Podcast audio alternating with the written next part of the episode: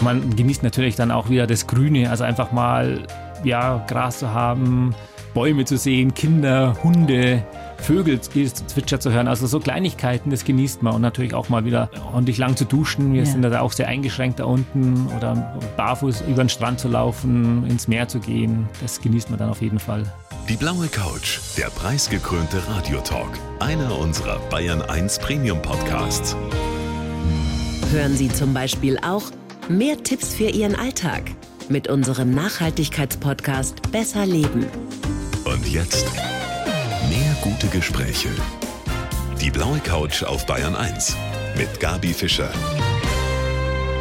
Mein Gast heute hat über 13 Jahre in der Antarktis geforscht. Kein Mensch hat so viele Winter in der kältesten Region der Welt erlebt wie er. Natürlich auch sogenannte Sommer, worunter wir uns was anderes vorstellen. Herzlich willkommen, Robert Schwarz. Vielen Dank. Die Antarktis an sich ist natürlich riesig, doppelt so groß wie Europa und da gibt es einige Leute, die auch noch länger unten waren. Aber am geografischen Südpol war niemand länger. Und das Ganze, das hat mich sehr gewundert obwohl sie eigentlich ein Sommermensch sind. Sie lieben die Berge, sie gehen gerne segeln und da machen sie sowas, Herr Schwarz. Ja, es hat sich so ergeben. Also ja, so kann man es auch sagen. Aber die Antarktis hat mich immer schon fasziniert. Und ich bin dann durch Zufall 96 durch einen Studentenjob dazugekommen und bin dann dort hängen geblieben. Was waren denn eigentlich so die kältesten Temperaturen, die Sie da erlebt haben? Also das Kälteste, was ich äh, erlebt habe, war minus 80,4 Grad Celsius ohne Windchill. Der kommt dann immer noch dazu, weil ein bisschen Wind geht eigentlich immer. Und kann man sich da so richtig schützen auch davor? Sie ja, davor kann man sich ganz gut schützen. Also vor allem vor der Kälte. Mhm. Das Unangenehmere ist eigentlich der Wind. Also auch minus 40, minus 50 Grad und dann irgendwie 20 Knoten Wind ist also unangenehmer als minus 70, minus 75 und kaum Wind. Man kann sich schützen, das bedeutet, man friert nicht unbedingt. Ja, also die Schwachstellen sind so Hände und Kopf, also immer so drei Paar Handschuhe, zwei Paar Mützen und das gesamte Gesicht ist verdeckt. Mhm. Also da kann schon mal reinziehen. Aber solange es sich draußen bewegt, ähm, wird es einmal jetzt nicht kalt sondern da schwitzt man dann eher, wenn man draußen eine Stunde beim Schneeschaufeln ist oder so. Aber eben die Hände sind die Schwachstellen. Oft hält man es auch nicht eine Stunde aus. Da muss man wieder zwischendurch rein und sich die Hände anwärmen und auch mal die Brille, die, die beschlägt nicht nur, das friert sofort Aha. drauf und das einfach mal wieder enteisen, dass man wieder was sieht. Wahnsinn. Herr Schwarz, sechs Monate Tag, sechs Monate Nacht. Das haben Sie 13 Jahre lang so gehabt bei Ihren Forschungen am Südpol in der Antarktis.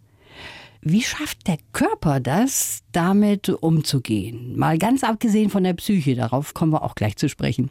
Also das, was für den Körper äh, wirklich am schwierigsten ist, ist die extreme Trockenheit. Also das spürt man sofort, sobald man mal eine Stunde da unten schon ist dass die ganzen Schleimhäute austrocknen. Die Haut ist extrem trocken. Okay, bei der Haut kann man sich eincremen, mhm. aber so die Schleimhäute, das ist also wirklich ein Problem. Das bleibt dann auch da unten so. Das ändert sich nicht mehr großartig, bis man dann wieder nach Neuseeland kommt. Ja, aber es ist doch vieles andere auch. Der Rhythmus zum Beispiel. Was haben Sie da für einen Rhythmus gehabt? Acht Stunden schlafen und acht Stunden dann wieder wach sein? Wie läuft das so ab? Also mein Rhythmus, der hat sich an dem Teleskop orientiert, das ich betreut habe. Und da war es wirklich so, dass das ja, ich habe meistens so acht, neun Stunden geschlafen, aber die Wachphasen dazwischen, die waren recht unterschiedlich. Auch wieder von ein paar Stunden bis zu 30 Stunden, je nachdem. Es gibt dann nicht mehr diesen natürlichen Lichtrhythmus, den man hat, hier ja. diesen Tag-Nacht-Rhythmus.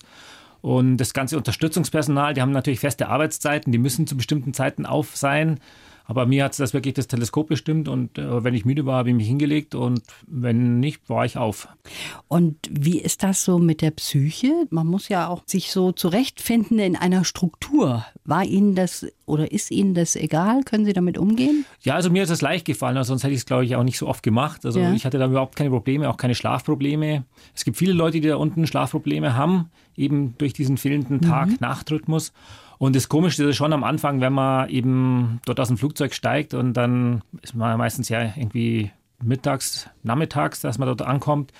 Und dann zwölf Stunden später geht man wieder vor die Station und dann ist die Sonne immer noch genauso mhm. hoch am Himmel und noch genauso hell.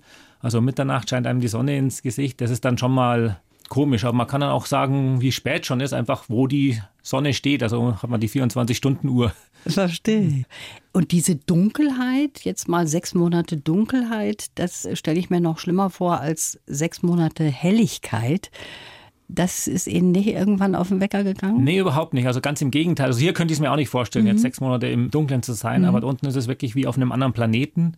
Und da ist es einfach so, und ich habe da die unten die Polarnacht also wesentlich mehr genossen, muss ich sagen, einfach aufgrund des fantastischen Sternenhimmels und der Polarlichter. Sehr schön. Ja, und das Ganze ist natürlich in der Forschungsstation auch auf engstem Raum mit anderen, insbesondere eben in dem sogenannten Sommer.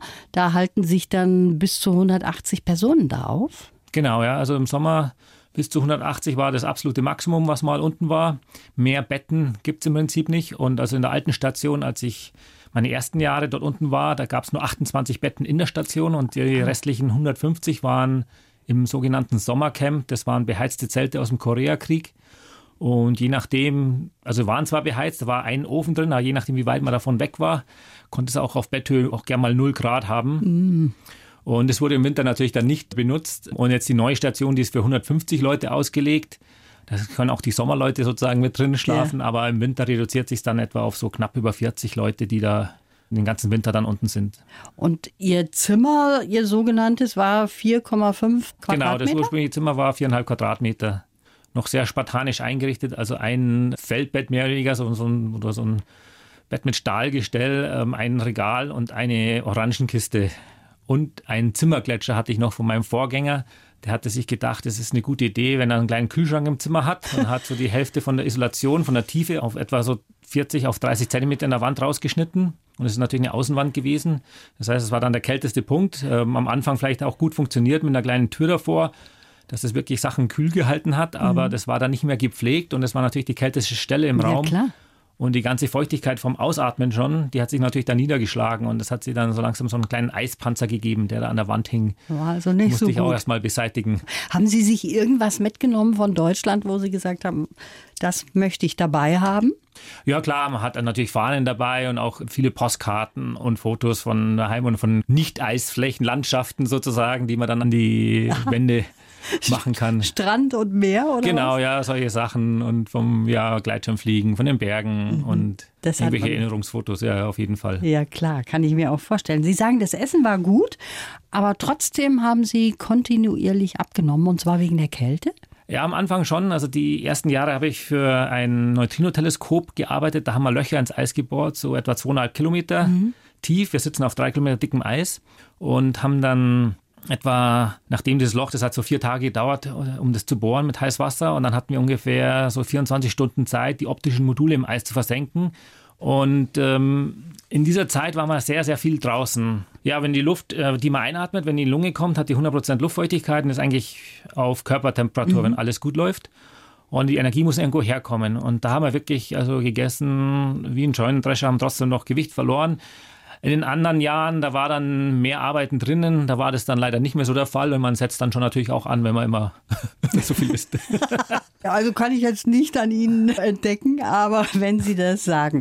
Herr Schwarz, Sie haben über Ihre Zeit in der Antarktis ein Buch geschrieben, zusammen mit Felicitas Muckler unter den Polarlichtern der Antarktis. 15 Winter leben und forschen am Südpol. Ich bin ein Mensch, der wissenschaftlich nicht so super begabt ist. Können Sie mir erklären, was Sie da genau gemacht haben? Also das erste war im Prinzip ein Neutrino-Teleskop. Neutrinos sind so ein bisschen die asozialen Teilchen der Teilchenphysik. Die wollen mit nichts wechselwirken. Unser Körper wird pro Sekunde von Milliarden und Abermilliarden von Neutrinos durchströmt, aber das stört uns gar nicht, weil die durch uns einfach durchgehen. Ab und zu findet halt doch mal eine Wechselwirkung statt. Also die ist nicht gleich null, aber eben sehr, sehr gering. Und wenn ich jetzt einen möglichst großen Detektor habe, dann gibt es ab und zu eine Wechselwirkung und die kann ich dann nachweisen. Und diese Neutrinos dienen dann im Prinzip wie als Teilchen von fernen Galaxien oder aus dem Zentrum von unserer Galaxie, als im Prinzip Boten, die uns Informationen bringen. Aber es geht natürlich nur, wenn wir sie nachweisen können. Und dadurch haben wir eben dieses Eis, das drei Kilometer dick ist, mit ähm, Modulen bestückt, die Lichtblitze im Eis nachweisen, die wiederum von diesen Neutrinos stammen. Und das Ganze dient dann als Neutrino-Teleskop. Und Sie haben ja schon gesagt, Sie haben hauptsächlich am Teleskop gearbeitet und das war auch Ihr Rhythmus, den Sie dann im Grunde genommen angenommen haben. Bevor wir jetzt weitersprechen, habe ich für Sie einen Lebenslauf. Mhm. Wenn Sie den bitte vorlesen. Mein Name ist Robert Schwarz und ich liebe dunkle Tage am Südpol. Fast 14 Jahre habe ich in der unwirtlichsten Gegend der Welt verbracht. Dabei liebe ich den Sommer, die Berge in meiner bayerischen Heimat und das Segeln. An einem dunklen Tag bei minus 50 Grad den Polarlichtern zuzuschauen, mag ich aber fast noch mehr. Dass mich Wissenschaften interessieren, war schon früh klar. Ein Lehrer hat mich zum Forschen ermuntert, ein Aufenthalt auf dem Stromboli meinen Weg zu den Sternen gebahnt. Im Labor oder am Schreibtisch vor mich hinzuforschen wäre nicht mein Ding. Da bin ich schon eher Schraubenzieher-Lötkolbenphysiker. Der leibhaftige MacGyver also. In der Antarktis habe ich genau das getan, improvisiert, gebaut und repariert. Jetzt bin ich zurück und suche nach dem nächsten Abenteuer. Auch das wird ganz bestimmt nicht am Schreibtisch stattfinden. Und ist das richtig, was da zusammengeschrieben ja, wurde? Jetzt haben Sie von den Polarlichtern gesprochen, bei minus 50 Grad Polarlichtern zuzuschauen. Das ist faszinierend. Ich habe jetzt das Glück, dass ich hier Buch vor mir habe und da sind auch Fotos drin. Das kann man aber eigentlich überhaupt nicht beschreiben, ne, was man da erlebt. Versuchen Sie es mal für unsere Hörer. Es ist, also es ist wirklich schwierig zu beschreiben. Natürlich ist auch der, also der visuelle Eindruck nicht ganz so, wie es auf den Fotos mhm. rauskommt, weil nachts sind alle Katzen grau. Also unser Auge ist nicht sehr farbempfindlich bei schwachen Lichtintensitäten. Und nur wenn die Polarlichter dann kräftiger werden, dann sieht man auch diese Farben, dieses grünliche, das rötliche durchschimmern. Aber allein schon die Bewegung ist absolut faszinierend, die man da sieht. Und mhm. ähm, so eine Faustformel ist, je schneller sich die Polarlichter bewegen, desto heller sind sie auch. Also manchmal ist auch der gesamte Himmel einfach überfüllt von diesen ja, oder erfüllt von diesen Polarlichtern. Und von der Helligkeit her wird es manchmal schon zum Lesen draußen langen. Oder man läuft einfach zum Teleskop raus. Also die Teleskope sind so einen Kilometer von der Station weg. Und äh, meistens ist der Blick schon nach oben gerichtet, weil am Boden gibt es nicht viel zu sehen, außer mhm. die Schneewehen, über die man drüber stolpert. Aber dann fängt der ganze Boden an zu flimmern und man schaut nach oben und hat da so einen richtigen Polarlichtausbruch über sich. Das klingt super toll. Und das ist schon so, dass Sie sagen, allein dafür lohnt sich das, so eine Expedition zu machen? Also allein für die Polarlichter war schon wert, ja, in meiner Ansicht nach. War schon wert. Ja. Aber Sie haben ja mit den Jahreszahlen, wenn ich das mir anschaue, haben Sie es ja sehr lange da ausgehalten. Gab es irgendeinen Kollegen oder eine Kollegin, die Sie immer wieder getroffen haben, dann auch dort? Ja, es gab einige, mit denen man dann immer wieder mhm. Überwintert hat. Also mit dem ich die meisten Winter verbracht habe, mit dem haben wir zehnmal haben wir zusammen ah. überwintert. Und da gibt es sicher Freundschaften, da gibt es auch Ehen, da gibt es später auch Nachwuchs von den Kollegen. Also das passiert halt auch schon da. Ja, auf jeden Fall. Es ist natürlich, also der Frauenanteil ist gering im Vergleich zu wahrscheinlich anderen Arbeitsbereichen. Also Nämlich? im Sommer ungefähr ein Drittel, im Winter ein Fünftel, ein Sechstel. Aber es ähm, finden sich natürlich dann auch recht schnell Pärchen zusammen und man muss sagen, wenn man so anschaut, und man ist ja mit den meisten noch äh, in Kontakt, die, also die halten eigentlich die, und ähm, sind, viele sind mittlerweile verheiratet, haben eben Kinder. Mhm. Ja, wenn also man sich unter solchen Bedingungen kennenlernt, da hat man ja schon einiges gemeinsam, ne? Ja, muss man ja genau. schon mal sagen. Aber es kann ja auch umgekehrt sein, dass man sich nicht versteht. Ist das auch schon mal passiert in Ihrer Crew in all diesen Jahren? Also es kam auch schon vor, dass ein paar Leute dabei waren, die eigentlich jetzt ungeeignet waren für den Winter. Mhm. Und gerade 2013 war so ein bisschen ein Problemjahr und kommt auch vor, aber dann kommt es umso mehr auf den Rest der, der Gruppe an, dass die eben dann das Beste draus machen. Mhm. Für achteinhalb Monate kommt halt niemand rein oder raus. Also ja. uns mal von der Außenwelt abgeschnitten. Ja, kommt auch keiner raus. Also ja. wenn er sich nicht wohlfühlt, dann ist natürlich schlecht. Da haben Sie recht. Sie haben gerade eben erzählt, Sie haben sich auf eine Ausschreibung von der Uni beworben. Und da hat Ihre Mutter zunächst einmal gesagt, also wieso sollen die dich denn ausgerechnet nehmen? Genau, ja. da freut man sich natürlich drüber, aber. also Sie waren nicht so richtig überzeugt davon, dass Sie da ankommen? Na, also erstmal, ich meine, klar, es ist, wenn man sagt, ja, ich bin noch mitten im Studium mhm. und ähm, es sind natürlich erstmal die sagen, ja, mach doch erstmal fertig und dann alles. Aber mich hat das also fasziniert. Ich hätte auch nicht gedacht, dass es sofort klappt. Ähm, äh, klappt. Also ein Teil der Voraussetzungen hatte ich noch nicht gehört, aber ich habe mir gedacht, das kann man vielleicht sich aneignen über die nächsten Jahre, dann mit Diplomarbeit verbinden, weil das sah schon so aus, als wäre das ein Experiment, das länger läuft. Und ich habe halt dann eine E-Mail hingeschickt, ob ich mehr Informationen haben kann. Dann kam so ein Einzeller zurück, ich soll einen Lebenslauf schicken und drei Referenzen angeben. Und eine Woche später haben sie mir den Job angeboten. Und dann fünf Wochen später war ich in den USA bereits zum Vorbereitungstraining und dann mein erstes Jahr da unten. Also das heißt, man macht schon so ein Vorbereitungstraining und wird da nicht so direkt ins kalte Wasser geschmissen. Wahrscheinlich ist das amerikanische Antarktisprogramm ist eine amerikanische Station, mhm. eines der Programme, die am schlechtesten auswählt, muss man sagen. Also wenn man die Deutschen vergleicht oder die Australier. Man bekommt ein ganz gutes Training für den Job an sich, aber so was Teambuilding angeht und so, das ist also im Prinzip auf dem Wochenende Aha. beschränkt. Also es ist und teilweise auch so, ja, irgendjemand fällt raus und dann wird so ein Last-Minute-Hire, also wird irgendjemand eingestellt, der noch nie in der Antarktis vorher war und kommt mit einem der letzten Flugzeuge, kann gar nicht mehr sagen, ja, es gefällt ihm hier oder mhm. gefällt ihm hier nicht, er will nicht bleiben. Ah, hat dann eigentlich gar nicht mehr die Möglichkeit, aber es, zum Glück ging es bisher Immer gut. Also so richtig Heimweh hat dann keiner bekommen, dass er gesagt hat, ich will jetzt sofort nach Hause. Ja, ganz so schlimm nicht, aber doch, also manchen macht es, setzt es natürlich schon mehr zu. Und manche sagen auch einmal und nie wieder. Mhm. Also das war eine interessante Erfahrung, muss ich aber nicht nochmal machen. Gibt es natürlich auch. Und um nochmal auf Ihre Mutter zurückzukommen, die hat erstmal einen Schnaps gebraucht, nachdem Sie angenommen waren. Genau, da hat sie gesagt, jetzt braucht sie erstmal einen Schnaps. Da habe ich sie damals noch im Büro angerufen. da musste sie sich damit abfinden.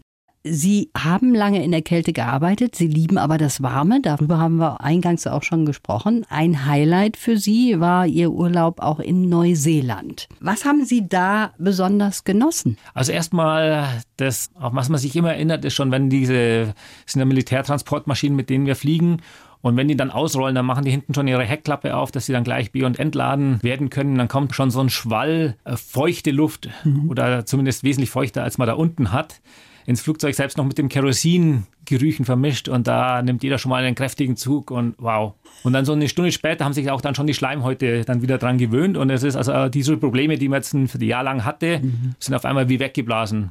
Und man genießt natürlich dann auch wieder das Grüne, also einfach mal ja, Gras zu haben, Bäume zu sehen, Kinder, Hunde, Vögel zwitschern zu hören. Also so Kleinigkeiten, das genießt man und natürlich auch mal wieder ja, ordentlich lang zu duschen. Wir ja. sind da auch sehr eingeschränkt da unten oder barfuß über den Strand zu laufen, ins Meer zu gehen und dann auch segeln oder auch dort in die Berge. Das genießt man dann auf jeden Fall. Kann ich sehr gut nachvollziehen, auch dass da mehr Farben sind, obwohl die Polarlichter so toll und farbig sind. Aber im Grunde genommen ist mehr Schwarz-Weiß da angesagt. Ja, vor allem viel weiß, ja. ja viel, viel weiß davon. Und wo Sie gerade erzählt haben von den Duschen, wie oft darf man denn da duschen? Also am Südpol zweimal zwei Minuten pro Woche und eine Ladung Wäsche, weil wir sitzen zwar auf dem größten Frischwasserreservoir der Erde, ja. aber es ist halt alles gefroren. Das heißt, wir müssen das Eis erschmelzen, um das Wasser zu bekommen. Und das geschieht mit der Abwärme des Generators, der immer läuft und uns mit Strom versorgt. Und da steht natürlich nur eine gewisse Energie zur Verfügung. Und wenn man jetzt mehr Wasser verbraucht, müsste man extra Treibstoff zum Eisschmelzen verwenden. Mhm. Und es wäre dann extrem teuer. Das heißt, wir sind angehalten, eben nur zweimal zwei Minuten pro Woche zu duschen, aber man will auch gar nicht öfters duschen, weil es eben so extrem trocken ist. Mhm. Selbst wenn man Sport macht und man schwitzt, also Schweiß an sich jetzt erstmal nur Salzwasser, geruchsneutral und wenn er sofort verdunstet, dann bleibt man auch einigermaßen geruchsneutral. Mhm. Also fällt dann eher auf, dass jemand geduscht hat, weil man dann das Shampoo riecht. Und also das kann man schon aushalten. Das ist klar, dass es auf so einer Forschungsstation auch immer mal wieder medizinische Notfälle gibt. Ist ja in der Natur der Sache, wenn mehrere Menschen auch so zusammenkommen. Sie haben in dem Fall dann auch mal einem Arzt vor Ort assistiert? Ja, wir sind alle Teil eines Notfallteams, bekommen alle so eine Woche Feuerwehrausbildung in den USA, bevor wir runtergehen. Und dann gibt es eben zwei Feuerwehrteams, ein Sanitätsteam und ein Logistikteam. Mhm. Und äh, auch in dem Sanitätsteam lernt man so Sachen wie zum Beispiel Infusionen legen, Blut abnehmen, kleinere medizinische Sachen, aber eben auch dass wir, wer dann will, kann dann das noch weitermachen, dass ein, die Ärzte im Prinzip beibringen, wie man im Falle von einer OP assistieren. Es gibt mhm. so einen Arzt unten und einen PA, Physician Assistant nennt sich das, gibt es mittlerweile in Deutschland auch. Das ist halt trotzdem erstmal nur zwei Personen im Medizinbereich, aber bei so einer OP braucht man noch mehr und dann wird man eben angelernt, um wie man so ein steriles Feld hält, wie man mhm. jetzt irgendwie zum Beispiel bei einer OP den Schnitt offen hält mit Klammern und so weiter und beim Nähen hilft. Das ist natürlich auch ganz interessant. Also viele Sachen, die man als Physiker normalerweise jetzt nicht macht, macht man da unten und das ist natürlich mhm. toll. Kann natürlich auch mal was Schlimmeres passieren, dass jemand dann ausgeflogen werden muss. Das ist dann Worst Case. Das ist Worst Case, ja. Das gab es bisher dreimal, mhm. 2001, 2003 und 2016 ist extrem aufwendig und auch gefährlich für die Flugzeugbesatzung im Winter dort runterzufliegen. Mhm. Es gibt da keinen Ausweichflughafen, nichts und es braucht ungefähr auf beiden Seiten Vorlaufzeit von zwei Wochen. Das heißt, bei einem absoluten akuten Notfall ist es auch schon zu spät. Ja. Und war es dann schon zu spät? Bei Ihnen? Nee, also bisher, ähm, also die drei Evakuierungen, die ausgeführt wurden, hat alles gepasst. Die ersten zwei wegen Gallensteinen. Mhm sich gelöst haben. Und beim dritten Mal hat man einen Patienten mit Herzinfarkt und dann kam zwei Wochen später noch eine Patientin mit Verdacht auf Darmverschluss dazu. Und dann hat man sich entschlossen zu evakuieren. Also ging alles gut. Was ich mir besonders schwierig vorstelle, ist, dass man ja doch ohne Family da ist, ohne den Freundeskreis, den man eigentlich hat zu Hause. Also muss man sich erst einmal einen neuen Freundeskreis aufbauen. Das ist ja immer möglich, aber die Familie ist dann so weit weg. Ja, die Familie ist weit weg, aber man ist trotzdem in Kontakt. Man hat ja mittlerweile Internet, auch wenn es nur zehn Stunden am Tag sind, mhm. mit vier Stunden wirklich brauchbar im Internet. Man kann E-Mail schreiben, man kann anrufen, wenn es von der Zeit her passt. Also insofern auch nicht anders, als wenn man irgendwo anders auf der Erde ist und jetzt nicht direkt neben seiner Familie wohnt. Also ob ich jetzt ähm, eine Stunde weg bin und, und einmal die Woche anrufe oder eben 10.000 Kilometer mhm. weg bin, ist jetzt erstmal nicht so der große Unterschied. Na klar, man kann nicht so zu den Familienfesten kommen und dergleichen, aber. Man kann sich nicht mal drücken zum Beispiel. Nein, das nicht, aber das holt man dann nach. Ja, natürlich. Durchs Internet ist die Welt viel kleiner geworden irgendwo, ne? Da kann man schon immer wieder zusammenkommen.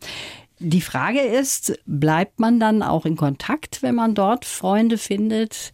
In so einer Station oder wie ist das bei Ihnen? Sie haben eben gesagt, Sie haben da noch Kontakt zu dem einen oder anderen. Ja, auf jeden Fall. Also ist noch ähm, zu den meisten besteht noch Kontakt. Ich bin jetzt kein großer Facebook-Fan, aber gerade für sowas ist das Kontakt halten ist ja. das eigentlich eine gute Plattform. Und ja, jetzt war gerade wieder einer da zu Besuch. Jetzt Ende dieser Woche kommt wieder einer zu Besuch.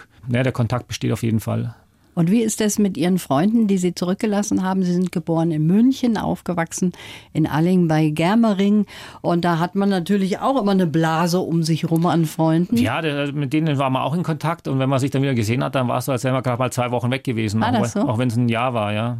Das ist schön. Dann sind das gute Freunde. Auf jeden Fall. Herr Schwarz, Sie haben über 13 Jahre in der Antarktis gelebt und auch geforscht. Davon haben Sie eben erzählt. Was bekommt man eigentlich da mit, was so im Rest der Welt passiert? Das Internet macht die Welt kleiner, da kriegt man auch alles so mit. Aber hat man das auch im Auge, wenn man dort so JWD ist? Ja, auf jeden Fall. Also ich hatte auch einen Freund an der Uni hier in München, der hat mir jeden Tag ich weiß nicht, ob ich das hier sagen darf, aber so acht Stunden Bayern 3 aufgenommen. das dürfen Sie. Das sind Kollegen, da dürfen Sie ruhig drüber sprechen.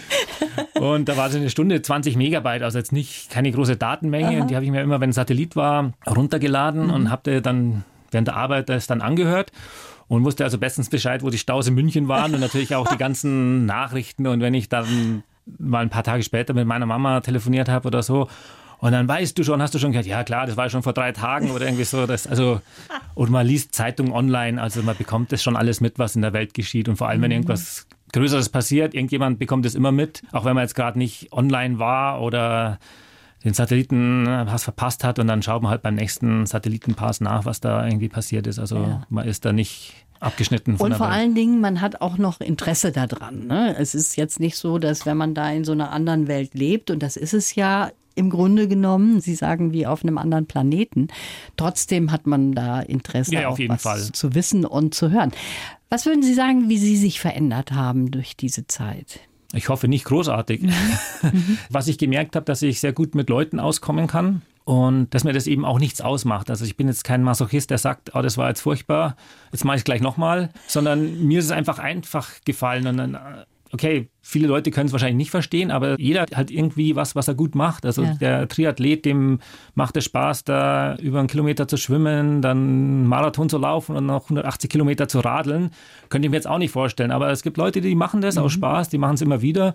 Und bei mir war halt sozusagen der Wind am Südpol. Es hat mir Spaß gemacht, die Arbeit war interessant, die Leute waren super. Als Sie zurückgekommen sind, hat sich da nichts geändert in Ihrer Einstellung zu vielen Dingen, dass Sie sagen, oh, ich kann viel besser genießen als vorher, weil ich sehe, das ist was Besonderes? Das ja, doch, so gewisse Sachen genießt schon. man natürlich schon anders und sieht sie auch anders. Also ganz am Anfang, wenn man rauskommt, man hört wahrscheinlich Vogelgezwitscher und nimmt es ganz anders wahr mhm. als die ganzen Leute um einen rum, die das tagtäglich haben. Und eben Gerüche, Blumen, Gras, also das sind schon so Sachen, die man intensiver erlebt. Und schätzen und, gelernt hat. Genau, das lernt man natürlich dann anders zu schätzen. Ja. Wie ist das, was Sie aktuell machen? Sie sind öfters auch unterwegs auf Expeditionsforschungsschiffen und halten da Vorträge. So ist im Grunde genommen auch Ihr Buch zustande gekommen, oder? Genau, auf Expeditionskreuzfahrten in die Antarktis. Also ich wollte auch mal Pinguine sehen. Mhm. Nach Jahren in der Antarktis, also konnte ich die, die ich gesehen habe, an einer Hand abzählen, weil bei uns gibt es gar nichts. Und über McMurdo, die Station an der Küste, da sieht man ab und zu mal irgendwo einen in der Ferne, der in der mhm. Mauser ist. Da bin ich 2012 ähm, dazu gekommen, auf Expeditionskreuzfahrtschiffen in die Antarktis mitzufahren, eben als Experte. Und das mache ich jetzt immer noch. Also ich bekomme immer noch so ein bisschen Polarluft. Mir passiert es auch oft, dass man immer da sein will, wo man gerade im Moment nicht ist. Im Winter ist das bei mir so zum Beispiel mit Meer, Sonne, Strand hätte ich gerne. Wie ist das bei Ihnen? Haben Sie so ein bisschen Sehnsucht, Südpol wieder dorthin zu kommen und dort nochmal was zu machen? Oder sagen Sie sich, das habe ich jetzt lange Jahre gehabt, das brauche ich nicht mehr? Klar, es ist so eine gewisse Sehnsucht, gerade nach den Polarlichtern und den Leuten auch. Ja. Mit dieser Sehnsucht, also das hat bei mir ganz gut geklappt, insofern, dass ich bin also in Neuseeland ausgestiegen, in der Antarktis war weit weg und umgekehrt genauso. Insofern habe ich nicht mal gedacht, ah, jetzt wäre ich gern da, jetzt wäre ich gern da, sondern dort, wo ich bin, da bin ich eben und mache das Beste draus. Und insofern ist, konnte ich das auch am Südpol relativ gut machen. Also ich habe da jetzt nicht mal gedacht, oh, jetzt wäre ich gerne nicht dort und dann wäre ich mhm. auf der Insel oder in, ja. an dem Strand oder sowas.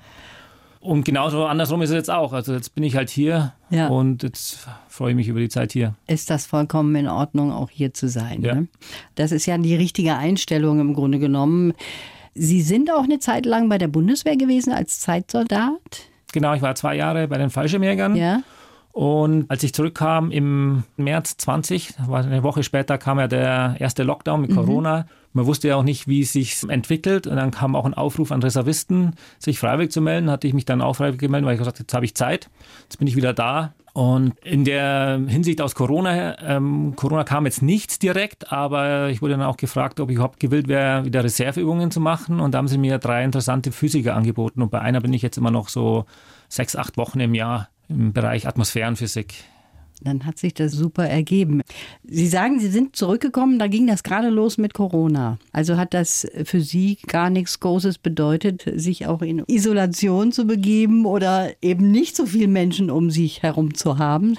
Sie waren das eigentlich schon gewöhnt, ne? Also ich war das A gewöhnt und ähm, klar, man hätte jetzt gerne seine Freunde gesehen und sowas, aber mein, das, ob das jetzt zwölf Monate waren oder noch ein paar Monate mehr, das war jetzt dann auch schon egal und ich hatte daheim genügend Sachen zu machen und insofern mir wurde auch nicht langweilig. Also mhm. langweilig kenne ich sowieso nicht. Das war auch was Gutes für einen Südpol. Also es gibt immer irgendwas zu tun. Das war sehr spannend mit Ihnen hier auf der blauen Couch. Jeder, der Lust hat, kann das mal nachlesen in Ihrem Buch unter den Polarlichtern der Antarktis und die Fotos sind echt auch sehenswert. Vielen Dank. Was Ihnen da gelungen ist. Schönen Dank fürs Kommen. Ich wünsche Ihnen alles Gute. Vielen Dank. Die Bayern 1 Premium Podcasts. Zu jeder Zeit, an jedem Ort. In der ARD Audiothek und auf bayern1.de. Bayern 1 gehört ins Leben.